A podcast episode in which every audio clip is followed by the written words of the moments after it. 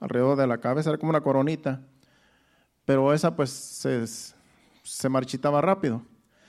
Pero era esa coronita que les ponían, no sé si usted los ha visto como en las, eh, en, las en los libros, unas ramitas alrededor de la cabeza, y eso era lo que les ponían. Pero para ellos significaba mucho. Una persona que triunfaba, una persona que ganaba, pues era como quien se gana una copa de oro. Entonces ellos eh, se esforzaban, los atletas se esforzaban como se, esfuerzan hoy en día los que, los que van a las Olimpiadas o los que van a los mundiales, y se esforzaban día con día solamente para una coronita, para recibir una coronita, y pero solamente una persona se llevaba el premio, digamos de los que corren. Cuando había una, Olimpiada, ¿verdad? Solamente de todos los que corren, una persona se va a llevar el premio. Una persona se gana la, la medalla de oro. Dice, y si ellos corren, y si ellos se esfuerzan, y ellos hacen todo lo que está a su alcance para ganarse una corona corruptible, dice, con más razón nosotros. Aquí lo que está diciendo el apóstol Pablo es que estamos en una carrera. Estamos en una carrera en el Evangelio. Pero la carrera que nosotros estamos corriendo es una carrera que tenemos que correr con paciencia, como nos dice el apóstol Pablo en otra epístola. Es una carrera que, tenemos que caminar, correr, pero con paciencia, porque como dice, también el apóstol, el, Señor Jesús, que con, con la paciencia ganaremos nuestras almas. Así es que, así como ellos corren una carrera para ganar una corona, nosotros también vamos corriendo una carrera y como dice también, no golpeo no tiro golpes al aire como cuando los boxeadores eh, este, se pelean con otra persona, pues claro que le van a dar a la persona. Y dice, yo no tiro golpes al aire, dice, sino que golpeo mi cuerpo. ¿Para qué? Como dice el versículo 26, así que yo de esta manera corro, no como a la aventura, de esta manera peleo, no como quien golpea el aire. En otras palabras, el apóstol Pablo sabe lo que está haciendo. Nosotros estamos en este Evangelio y no estamos perdiendo el tiempo. Venimos a la iglesia, venimos a los servicios y todo lo que hacemos tiene un resultado positivo. Todo lo que nosotros hacemos dice que tiene una, eh, hay una recompensa para todo lo que nosotros hacemos. Así es que lo que hacemos no lo hacemos porque se nos ocurría hacerlo, no, no servimos a Dios porque eh, solamente para matar el tiempo sino que hay una recompensa eterna y es una corona de vida que está reservada allá en los cielos para nosotros. Por eso el 27 dice, sino que golpeo el cuerpo hablando, ¿verdad? Como si un boxeador, ¿verdad? Hablando de un boxeador, sino que golpeo el cuerpo y lo pongo en servidumbre, no sea que habiendo sido heraldo para otros, yo mismo venga a ser eliminado. En otras palabras, Él está haciendo todo lo que está a su alcance, predicando el Evangelio, enseñando, porque si no lo hace, entonces puede ser eliminado. De nada le va a servir que a otros les predique el Evangelio si Él no cuida su salvación. Porque hay personas que predican el Evangelio, que han predicado el Evangelio, que tienen un ministerio y después abandonan al Señor y se van al mundo, se van a pecar y entonces eh, puede ser eliminada la persona que abandone el Evangelio. Porque esto es desde que empezamos hasta que terminemos la carrera. Esto no es de que eh, vamos a estar un tiempo en el Evangelio y luego nos vamos otra vez a servir al mundo, a disfrutar del mundo y, y luego volvemos otra vez. Eso no es de Dios porque eso es doble ánimo. A Dios le agrada que nosotros ya no es que ponemos la mano en el arado, hay que seguir hacia adelante, hacia la meta. Y la meta es Cristo, hasta que veamos su rostro. Vamos a los versículos anteriores para hablar más de lo que el apóstol Pablo está hablando. Vamos al versículo 12, porque yo no le puse título al mensaje, porque ni siquiera lo escribí, solamente lo leí todo lo que vamos a compartir. Pero digamos que vamos a ponerle por título, por ejemplo, el ministerio de Pablo, el ministerio del apóstol Pablo, digamos que ese es un título que puede quedar. Porque todo lo que está hablando el apóstol Pablo aquí es de, de, de su persona, del trabajo que él está haciendo en la obra de Dios, predicando el Evangelio, y sacrificándose por los demás. Entonces vamos a ponerle por título el ministerio del apóstol Pablo. Vamos a leer el versículo 12 del capítulo 9 de 1 Corintios. Dice, si otros participan de este derecho sobre vosotros, cuanto más nosotros, pero no ten, dice, pero no hemos eh, usado de este derecho, sino que lo soportamos todo por no poner ningún obstáculo al Evangelio de Cristo. En los versículos anteriores habla de, de que todo el que predique el Evangelio tiene derecho a vivir del Evangelio, porque es, un mandato de Cristo aún. Pero una cosa es vivir del Evangelio, otra cosa es enriquecerse el Evangelio, como he compartido otras veces. Entonces, dice el apóstol Pablo en ese versículo que dice, si otros participan de este derecho sobre vosotros, en otras palabras, había personas que en ese tiempo predicaban un evangelio, predicaban, eh, o era o, la ley de Moisés, que también estaba en ese tiempo los judíos, y la gente pues les daba ofrendas y los mantenía porque esa era la ley. Dice, si otros reciben lo que ustedes les dan en ofrendas, en ayudas, dice nosotros, ¿por qué no? Dice, porque también nosotros predicamos el Evangelio. Él está hablando de él y, los, y sus colaboradores, de él y aquellos que, que le ayudaban, como Apolos, como, como Silas, como Bernabé y otros siervos de, de, Dios que le ayudaban en el Evangelio, que trabajaban juntos. Dice, si ellos tienen derecho, ¿por qué nosotros no vamos a tener derecho? Dice, cuanto más nosotros, dice. Pero no hemos usado de este derecho, sino que lo soportamos todo por no poner ningún obstáculo al Evangelio de Cristo. En otras palabras, lo que está diciendo ese versículo, dice, nosotros podemos, tenemos el derecho de que ustedes nos sustenten, tenemos el derecho de que ustedes nos mantengan, dice, pero no hemos usado de ese derecho, dice, para no ser un obstáculo al Evangelio. Y eso es lo que yo siempre he dicho, yo no quiero ser obstáculo al Evangelio. Yo quiero servir a Dios con mis propios recursos, sin tener que pedirle nada a nadie, porque no quiero que el Evangelio sea afectado, que la predique el Evangelio, quiero que, no quiero aprovecharme, así como el apóstol Pablo nos enseña en este versículo. Dice, tenemos el derecho, podemos nosotros recibir ofrendas y ayudas, dice, pero, pero nosotros no, no hemos querido ah, hacerlo para no ser un obstáculo en el Evangelio. Porque hoy en día todo el que es pastor lo critican. Dice, porque es un mantenido, es, la iglesia lo mantiene, la iglesia le da y la iglesia le compra carro, le compra casa. Y en algunos casos sí es cierto, ¿verdad?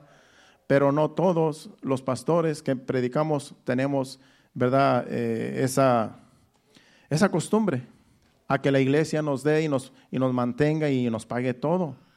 A mí a veces me dan ofrendas, pero yo no les digo que me las den, me las dan voluntariamente, como salí a México. Pero una cosa es que, que una persona te dé una ofrenda porque nació en su corazón y Dios le puso en su corazón, y otra cosa es que uno pida ofrendas y que pida ayuda. Porque hay pastores que sí piden.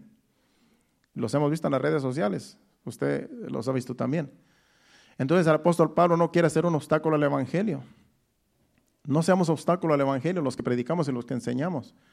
Porque hay gente que por eso no se quiere convertir, porque creen que los pastores somos unos mantenidos y que somos unos ávaros y que somos unos codiciosos y pues este, porque muchos sí lo son, pero no todos. Así es que el apóstol Pablo pues, es un ejemplo para nosotros. Versículo 13 dice, ¿no sabéis que los que trabajan en las cosas sagradas comen del templo y que los que sirven al altar del altar participan? Eso está en Deuteronomios capítulo 18, versículo 1. Porque en la ley, eh, los levitas, que era una tribu que no tuvo, no tuvo herencia después de que conquistaron la tierra prometida por medio de Josué, dice que a todas las tribus eh, recibieron su heredad, recibieron su, su territorio. Las doce tribus, todas recibieron, bueno, las, digamos, las once tribus recibieron territorio, pero los levitas, que era la tribu de Leví, esa tribu, Dios dijo que ellos iban a ministrar en el templo y todas las demás tribus iban a traer los diezmos al templo y de allí se iban a, iban a mantener a los levitas, a la tribu de los levitas, de, de la tribu de Leví. De allí viene el diezmo, porque el diezmo era el grano, era lo que cosechaba, eran las uvas, el diezmo era todo lo que sembraban y lo traían a esa tribu que ellos no tenían heredad. Para ellos era para el mantenimiento y también para lo que se ocupara en el templo. Pero entonces el diezmo ya se quedó como que hay que traer los diezmos a la iglesia, que hay que traer de lo que uno gana hay que apartar el diezmo y como quiera, Dios, Dios no se molesta de eso. Pero ahí empezó todo. En Deuteronomios capítulo 18, versículo esto es la ley de Moisés que Dios le dio a Moisés, dice, los sacerdotes levitas, es decir, toda la tribu de Leví, no tendrán parte ni heredad en Israel de las ofrendas quemadas a Jehová y de la heredad de él comerán. En otras palabras, todas las demás tribus van a tener su territorio, van a sembrar, van a cosechar y van a traerle al templo, a traer al templo para que esta tribu coma y viva de lo, que los demás van a traer. Porque si, si vamos a ir a la ley, como dice ese versículo, no era solamente el sacerdote, era toda la tribu a la que se le traía el alimento y todo el sustento, era para todo nativo, que eran, eran, eran millones. Por eso si en una iglesia si un pastor dice, bueno, los diezmos son para mí porque yo soy el pastor y todos los diezmos vienen a mí, ¿y qué de los adoradores? ¿Y qué de los servidores que también sirven en el templo? ¿Qué de los que limpian la iglesia? ¿Qué de los que trabajan en, el ministerio, ya sea en la adoración, ya sea limpiando, ya sea trabajando allá, ya sea, pues en ese caso todos, todos necesitan, ¿verdad?, que se les mantenga. Pero como hay avaricia en algunos pastores, dicen, no, es que todo es para mí, porque yo soy el pastor, yo soy el sacerdote. No, si es conforme a la Biblia, es para todos los que trabajan en el templo. En otras palabras, allí está mal eso de que, de que todos los diezmos son para el pastor. No. No son para el pastor todos los diezmos. Y mayormente en una iglesia como esta, estas son iglesias sin fines de lucro, aquí nadie tiene ningún, no tenemos ningún salario aquí nadie, incluso, todos, todos aportamos para, para la obra de Dios. Imagínense, si la iglesia me diera a mí lo que yo gano, pues tendrían que darme por lo menos 5 mil dólares cada mes, porque eso es lo que yo más o menos ganaría con lo que yo trabajo. Entonces, sacarle a la cuenta de la iglesia 5 mil dólares, pues tendríamos que vender comida como otros, otras iglesias que venden comida para el sustento. Pero aquí no hacemos eso. Gracias a Dios, todavía tengo eh, facultades, tengo fuerzas que Dios me da para trabajar y tengo mi trabajo, entonces no necesito nada de parte de la iglesia para, el mantenimiento, porque pues trabajamos en la obra de Dios, también trabajamos en lo secular. Pero hay quienes dicen pues que sí, que sí se le debe dar al pastor su, su sueldo. Bueno, se le puede dar un sueldo, pero no se le puede enriquecer porque eso ya, ya rebasa lo que es un límite. Y ese es el problema, que ahora a los siervos de Dios, a los pastores, a muchos de ellos los enriquece la iglesia. Y ahí está la crítica después, que todos dicen que todos somos iguales.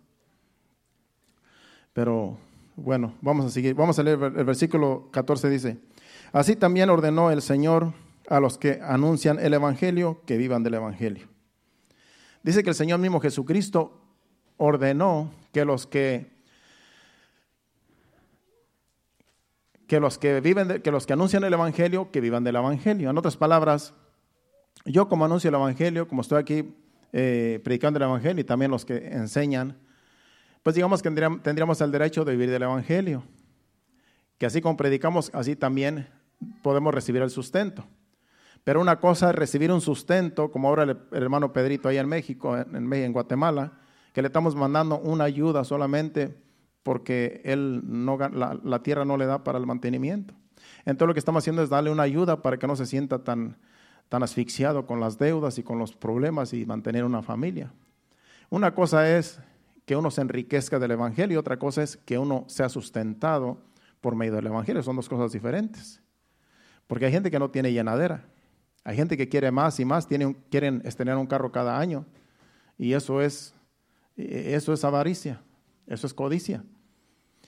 Entonces dice, así también ordenó el Señor a los que anuncian el Evangelio que vivan del Evangelio. Que vivan del Evangelio. Mas no dice que se enriquezcan por medio del Evangelio, que es una cosa diferente. Por ejemplo, Jesucristo, como dice que, el Señor dijo, pues sí, el Señor lo dijo en Mateo 10:10. 10. Vamos a ver qué dijo Jesucristo a sus discípulos cuando los mandó a predicar. Porque Jesucristo mandó primero a, los 12 y luego mandó a 70 más en otra ocasión. Y ya les dijo, dijo, dice, ni de alforja para el camino. Bueno, pone el versículo 9 porque, para entenderlo mejor. Dice, no os proveáis de oro ni plata ni cobre en vuestros cintos, en otras palabras, en vuestras carteras o en vuestras bolsas, ni de alforja para el camino, ni de los ni, ni de dos túnicas, ni de calzado, ni de bordón, porque el obrero es digno de su alimento. Ve cómo dice allí, el obrero es digno de su alimento, mas no dice que es digno de que sea rico, de que lo enriquezcan. Una cosa es que tengamos derecho al alimento y otra cosa es que, que tengamos un carro nuevo cada año y que tengamos una casa que la iglesia nos pagó y que andemos viajando para arriba y para abajo a cada rato. Esa es, esa es otra cosa. Una cosa es el alimento que Dios puede suplir y otra cosa es las riquezas que mucha gente codicia. Así es que está bien si la iglesia puede alimentar a un pastor, a un ministro, está bien, pero ya darle lujos ya es otra cosa. Eso ya es, eh, ya es un extremo demasiado, pues, digamos, incorrecto, porque es por eso que después somos criticados los pastores, por una persona o dos que sean así o más. Dice el versículo 15, dice, pero yo de nada de esto me he aprovechado eh, hablando el apóstol Pablo, dice, está bien que podamos vivir del Evangelio, como dice el Señor Jesús, dice, pero yo de nada de esto me he aprovechado, ni tampoco he escrito esto para que se haga así conmigo, porque prefiero morir antes que nadie desvanezca esta mi gloria.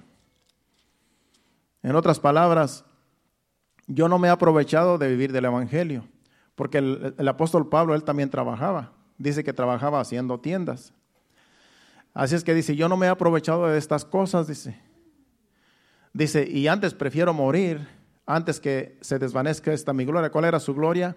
De que él trabajaba para Dios y que él no se, él no se aprovechaba del Evangelio y que él trabajaba para el Evangelio y no que el Evangelio y no se aprovechaba de, la, de las iglesias. Dice, y yo prefiero morir antes de que mi gloria esta que tengo, de que yo, de que yo no vivo del Evangelio, antes prefiero morir. En otras palabras, prefiero sufrir antes de que yo pues me aproveche. Dice el, otro versículo. Vamos a seguir leyendo. El 16.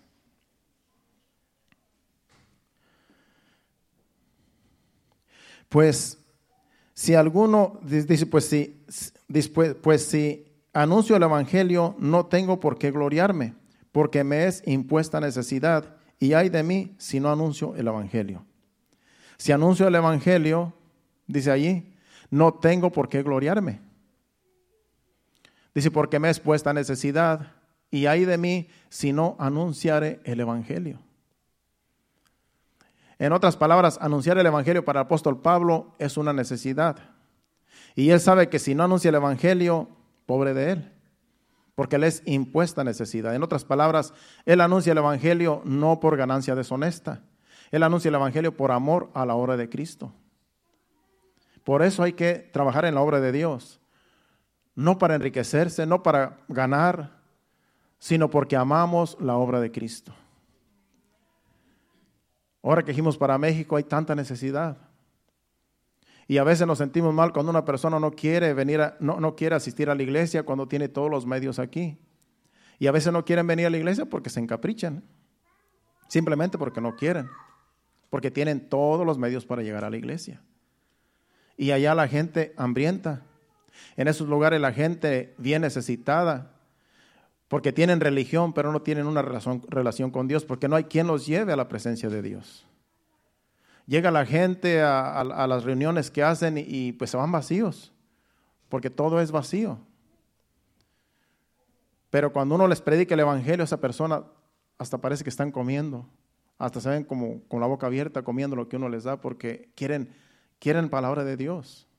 Ya están cansados de religión, ya están cansados de que se les predique un evangelio, un evangelio en realidad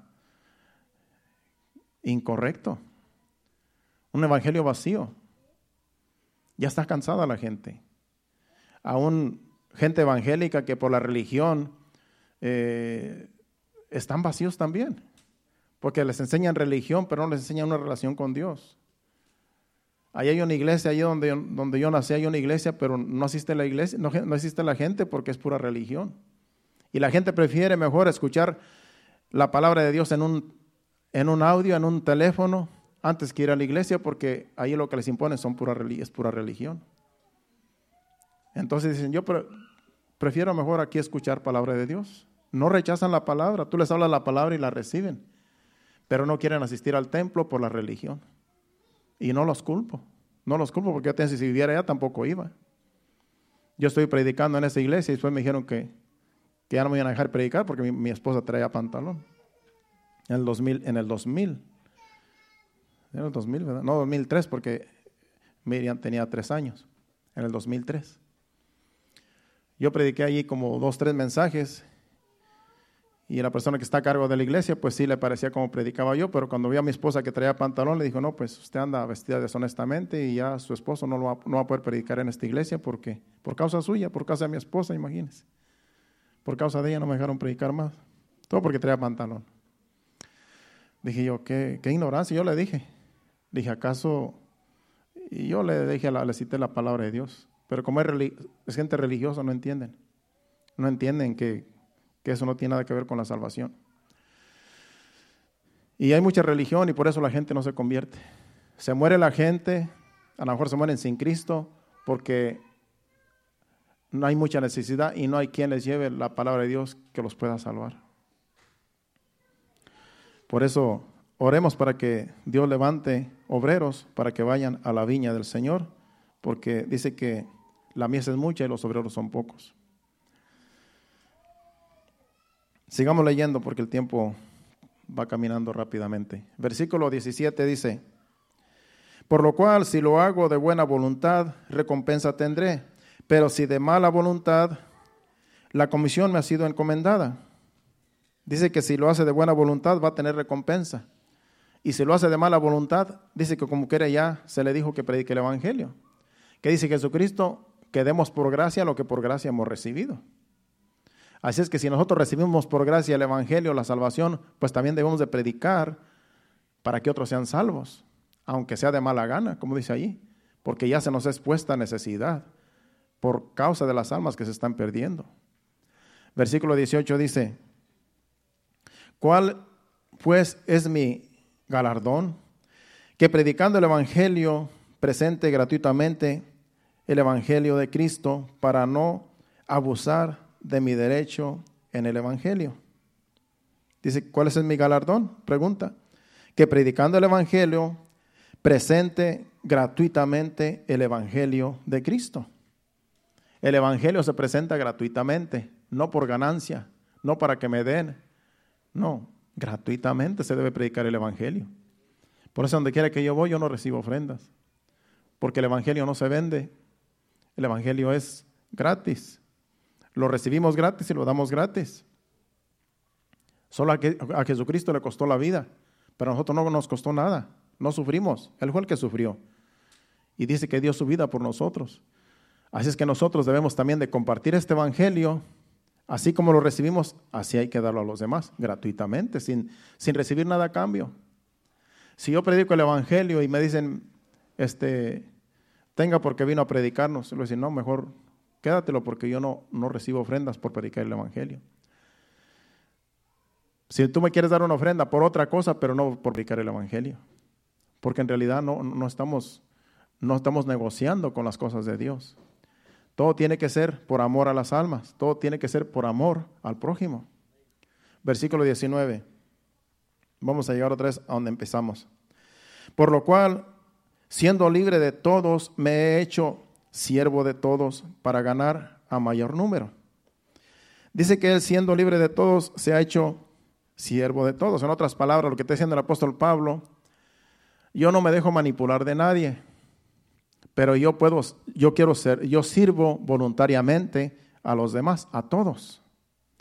Porque también hay una cosa que cuando una persona es este, es asalariada, a veces las iglesias a veces ellos se sienten como obligados a hacer la obra de Dios y eso no debe ser así. No debe haber manipulación en el cuerpo de Cristo. Tanto ni en la iglesia debe manipular al pastor, ni el pastor debe manipular a las ovejas, porque todo se tiene que ser voluntario.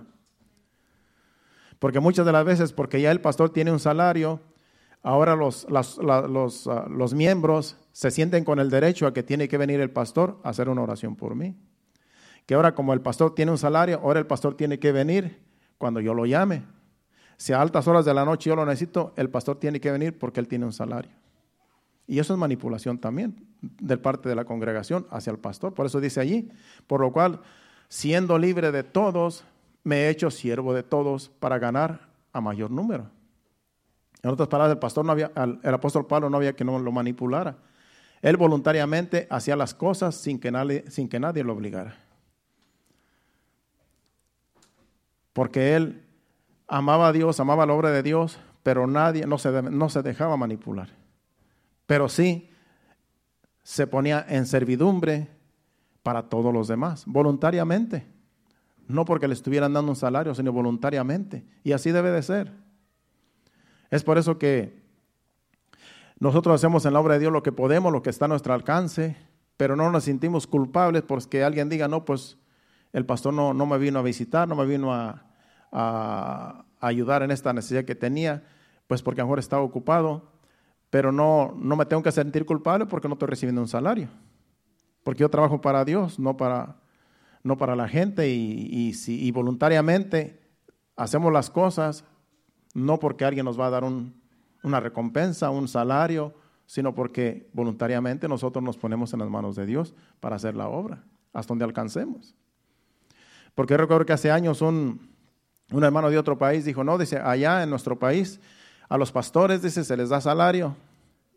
Dice, pero los pastores, dice, si un miembro a las 2, 3 de la mañana lo llama, tiene que ir a visitarlo porque para eso le pagan. Y yo que de ahí para allá, pues dije, no, yo no quiero ser así. A lo mejor por eso también estoy así como estoy, porque pues nadie, no me quiero dejar que me manipulen así. Porque eso sí puede ser así. Cuando una persona tiene un salario, se siente obligada a cumplir porque tiene un salario. Pero cuando tú eres libre, tú haces las cosas no porque te van a dar, sino porque te nace hacerlas. Porque ya está en ti. Porque Dios te dice, ve a hacerlo. O sea que venimos a ser siervos de los demás voluntariamente, no porque estamos recibiendo una recompensa, un salario. Y así es, eso es ser libres en Cristo. Eso es ser libres en Cristo. Vamos a leer el versículo 20. Me he hecho a los judíos como judío para ganar a los judíos, a los que están sujetos a la ley, aunque yo no esté sujeto a la ley, como si como sujeto a la ley para ganar a los que están sujetos a la ley. Es como un conjunto de palabras ahí que, que hay que discernir bien. Dice que él se ha hecho a los judíos como judío para ganar a los judíos. Sabemos que el apóstol Pablo era judío, pero también tenía la ciudadanía romana. Por eso dice, me he hecho judío como judío, me he hecho a los judíos judío como judío para ganar a los judíos. En otras palabras, yo me he hecho al lado de ellos para ganar a un gran número de ellos. Y al decir que se ha hecho a ellos, no quiere decir que Él hace lo que ellos hacen, sino que Él ve lo que ellos hacen y sabe de qué modo Dios lo puede dirigir para sacar a algunos que están en el error. Él andaba entre los judíos, pero solamente viendo la oportunidad de sacarlos del error. Dice, los que están sujetos a la ley, aunque yo no esté sujeto a la ley. Como sujeto a la ley para ganar a los que están sujetos a la ley. Es como ahora que fuimos para México. Yo estuve, estuvimos ahí con mi familia, mi esposa allí, en el funeral de mi madre. Bueno, no en el funeral, ya la, sepultaron cuando yo llegué. Pero después de eso, no sé si en sus países también, pero por nueve días llegan un grupo de casi todas son señoras y vienen a hacer, hacer un servicio, una reunión allí y, empiezan a hacer un, servicio que ellos allí eh, le llaman. Por nueve días vienen esas personas, casi son las mismas, a hacer un tipo ritual ahí, unas, unas oraciones, pues, para que usted entienda. Y entonces, yo nosotros teníamos dos opciones. O estar allá en el cuarto y no salir del cuarto hasta que esas personas se iban y no saber qué es lo que están haciendo, porque yo sé que mi madre ya estaba en la presencia del Señor, porque ya solamente eso es como una costumbre, como una cultura teníamos dos opciones, o apartarnos de ese grupo de personas que llegaban allí, o estar con ellos escuchando lo que ellos hacen y decidimos estar con ellos, escuchando lo que ellos hacen, lo que, lo que es esa tradición, porque también yo quería saber qué hay que dicen en, esas, en, en todo lo que hacen. Yo quería saber qué es lo que están haciendo para así también algún día poder sacarlas del error. Porque es un error, porque no tiene nada que ver con la Biblia, son cosas inventadas por el hombre, lo que se hace allí. Pero nosotros tenemos que estar allí para ver si poco a poquito podemos enseñarle lo que es la verdadera palabra de Dios, el Evangelio. Por eso dice el apóstol Pablo, me hice judío para ganarme a los judíos, aunque yo no estoy, aunque nosotros no compartimos con lo que ellos hicieron, nosotros no, no estuvimos haciendo lo que ellos hacen, solamente estuvimos escuchando y viendo que es lo que hacen. Pero no compartimos, no hicimos lo que ellos hacen. En otras palabras, una cosa es hacer lo que ellos hacen, otra cosa es solamente ver lo que ellos hacen, que es algo diferente, para poder sacarlos del error algún día. Dice el otro versículo 21. A los que están sin ley, como si yo estuviera sin ley, no estando yo sin ley de Dios, sino bajo la ley de Cristo, para ganar a los que están sin ley. Aquí está hablando de gente que no es religiosa. La gente que no es religiosa, uno tiene que acercársele como que uno también no es religioso, como que uno también, uno tiene que ver qué es lo que ellos piensan, cómo piensan. Ellos no están en la ley, no, son religiosos. Pues uno tiene que acercárseles para ver qué es lo que piensan. Eso es lo que yo aprendí. Hay que ver qué es lo que piensa la gente, porque según piensa, uno puede sacarlos del error. A veces piensan en tradiciones, piensan en costumbres y va de generación en generación, pero eso es un vacío, eso es pura religión. Cuando tú tienes la palabra de Dios, el conocimiento, tú puedes sacarlos del error. Y eso es lo que está diciendo el apóstol Pablo aquí. A los que están con ley, en la ley, como si yo estuviera en la ley, pero no estoy en la ley, estoy en la ley de Cristo. Para ver si me gano algunos de ahí. Parece que algunos salen de allí convertidos. A los que no tienen ley, como que yo tampoco no tengo ley, pero estoy en la ley de Cristo. En otras palabras, yo hago la voluntad de Dios. Así es que el versículo 22 dice, Me he hecho débil a los débiles para ganar a los débiles. A todo me he hecho de todo para ganar, para que de todos modos salve a algunos. A todos me he hecho débil a los débiles. En otras palabras, a la gente que tiene problemas, que tiene adicciones. Hay que acercárnosles para ganarlos. Ahí andaba un borrachito, ahora que estamos ahí, llegó, un borrachito ahí, pues yo me le acercaba y le decía, mira, Dios te puede cambiar. Hice una oración por él para que el Señor pues tenga misericordia de él, algún día lo salve porque toma todos los días. Entonces, digamos que él, es un débil porque él eh, pues tiene la debilidad del alcohol. Entonces dice, me he hecho a los débiles para ganar a los débiles. Hay que acercarnos a la gente que está bien necesitada, que no es ni religiosa, ni, está en este mundo como quien dice solamente viviendo por la misericordia de Dios y no sabe ni qué hacer. Esas son las personas débiles, que no tienen ninguna defensa. Dice que nos hagamos a ellos para ganarlos, para que vengan al conocimiento de la verdad. Porque hay mucha ignorancia. Y cuando uno les lleva la palabra, ellos reciben porque para ellos es algo nuevo. Aquí nosotros Estamos escuchando palabra cada rato, tres veces a la semana escuchamos aquí palabra de un predicador y de otro, pero esa gente está en esos lugares que no hay quien les lleve una palabra. No hay quien les dé una, una palabra de ánimo, de aliento, de, de esperanza. Tú las ves con los rostros decaídos, rostros tristes, afligidos, porque hay mucha violencia, hay mucha maldad, y ellos no hayan ni qué hacer, porque no encuentran la salida, no encuentran los, la solución a sus problemas. Y cuando tú les llevas el Evangelio, les llevas la palabra de Dios, esa palabra de Dios los puede hacer libres aún del temor. Aunque viven en peligros, todo el día, todo el tiempo viven en peligros porque hay mucha maldad. Pero cuando confían en Dios, ellos saben que por medio de una oración Dios los puede librar del peligro.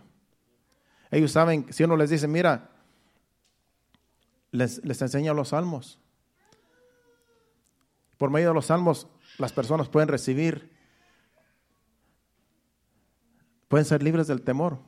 Muchos salmos que hablan de, que Dios está contigo, de que Dios te protege, que Dios ahuyenta a tus enemigos. Cuando tú le enseñas esos salmos, pues ellos se sienten ya que, Dios está de su lado y que Dios los va a proteger. Que si alguien viene a, a, robarlos o a, hacerles daño, que Dios los puede ahuyentar porque los ángeles de Dios acampan alrededor de aquellos que le temen. Pero si no conocen la palabra, si no saben nada de lo que es el Evangelio, ¿cómo ellos van a aclamar a Dios? ¿Cómo ellos van a decir, Dios estará conmigo? Dios, ¿será que si yo le, le clamo a Dios, Él estará conmigo? Pues que si nadie les enseña, ¿cómo van a creer? Nosotros, como le digo, ya aquí ya creemos. Creemos que Dios está con nosotros, creemos que cuando hacemos una oración Dios escucha y Dios, Dios obra, pero gente que no tiene el conocimiento están desamparados. Y necesitamos nosotros, con la ayuda del Espíritu Santo, proyectar esta palabra para que ellos sean salvos algún día. Y así como donde nosotros somos, hay mucha necesidad, yo sé que también en sus lugares de origen hay mucha gente con mucha ignorancia, a lo mejor tienen mucha religión y la religión nos salva. Y donde quiera hay mucha necesidad. Pero Dios a su tiempo traerá salvación. Dios a su tiempo traerá salvación a esas vidas necesitadas y desamparadas. Por eso hay que seguir orando, hay que seguir, seguirnos congregando y no menospreciar la palabra de Dios que aquí se trae, porque hay quienes quisieran una palabra allá, porque aún las redes sociales ni funcionan allá. No toda la gente tiene wifi allá. En la casa allá donde yo estaba de mis padres, pues tiene wifi, pero hay que estar ahí en la cocina. Elizabeth dijo, voy a tener que estar siete días sin, sin las redes sociales, pero sí sobrevivimos. Ya me di cuenta que uno sí puede vivir sin las redes sociales, hermano, porque yo también estuve incomunicado. Por eso yo no les mandaba ningún mensaje ni nada, porque ni cómo. La poca señal que había era bien lenta. Entonces ahí Elizabeth se la pasaba en una silla ahí, porque ahí era un, un campito como donde yo estoy aquí. Ya se salía a la puerta y ya perdía la señal. Entonces ahí a veces se conectaba ella. Y así pues Así está toda la gente. Con hermano Pedrito tiene que ir a conectarse a un lugar ahí donde hay señal, no sé si él está donde hay wifi, y va y se conecta para mandarme un mensaje. Por eso a veces no me contesta hasta que va y se conecta al otro día o a la hora que él va. Entonces, así vive la gente aquí, ¿no? Aquí andamos con las redes sociales por todos lados. Yo voy al trabajo con, el teléfono ahí. Y ahora que viene de allá, ya hasta me acostumbré, ya ni siquiera estoy viendo videos. Yo dije, creo que sí se puede vivir sin, sin internet. Pero siempre está la tentación, bueno, voy a ver qué, hay acá. Y ahí empieza uno.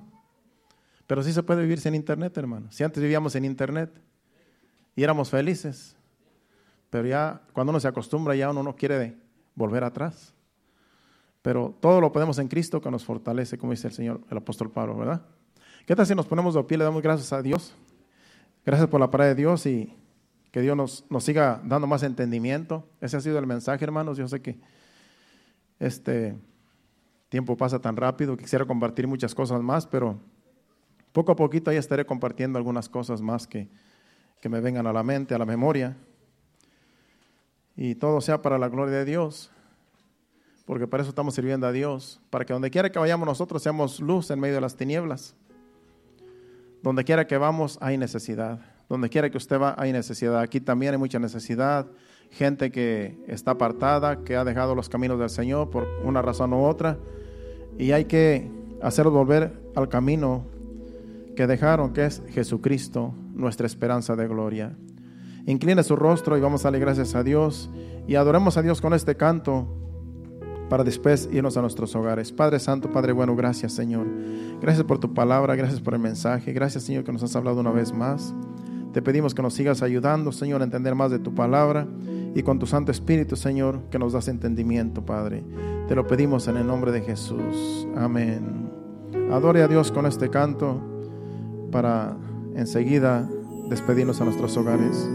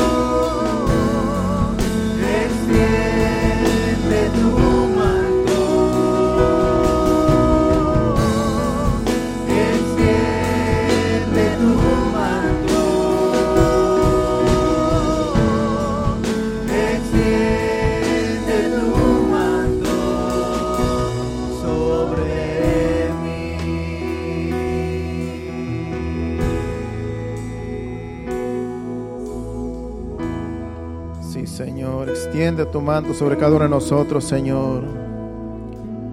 Te necesitamos, Señor amado. Sin ti estamos perdidos, pero contigo lo tenemos todo, Señor. Tú eres suficiente, Jesús. Eres suficiente para suplir toda necesidad, Señor. Que tu manto se siga extendiendo, Señor, a toda necesidad, Padre. Que tú suplas toda necesidad en esta congregación, allá con hermano Pedrito también, Señor, con la situación que está pasando con su hijo, Señor. Que seas tú cubriendo, Señor amado, toda necesidad, Señor amado. Donde quiera, Señor amado, que haya una necesidad en tu pueblo, Señor. Que tu manto se siga expandiendo, Señor amado, se siga extendiendo, Señor. Para que toda necesidad sea suplida en tu pueblo, en tu iglesia, Señor. Te lo pedimos en el nombre de Jesús, Señor. Si alguien está enfermo, Señor, sánalo, Padre. Si alguien está pasando por alguna, inflex- in- alguna aflicción, Señor, también ayúdalo, Señor, a sacar, a salir de las aflicciones, Señor. Que seas tú en cada uno de nosotros, Señor, haciendo la obra, Señor, que tú sabes, Señor, que necesitamos, Señor. De acuerdo a las necesidades, suple toda necesidad, tanto espirituales como materiales, físicas. Padre Santo, que seas tú, Señor, en nuestra vida, Señor. Día con día, Señor, que seas tú en nosotros. Te lo pedimos en el nombre de Jesús. Nos vamos a despedir no de tu presencia, sino de este lugar, Padre.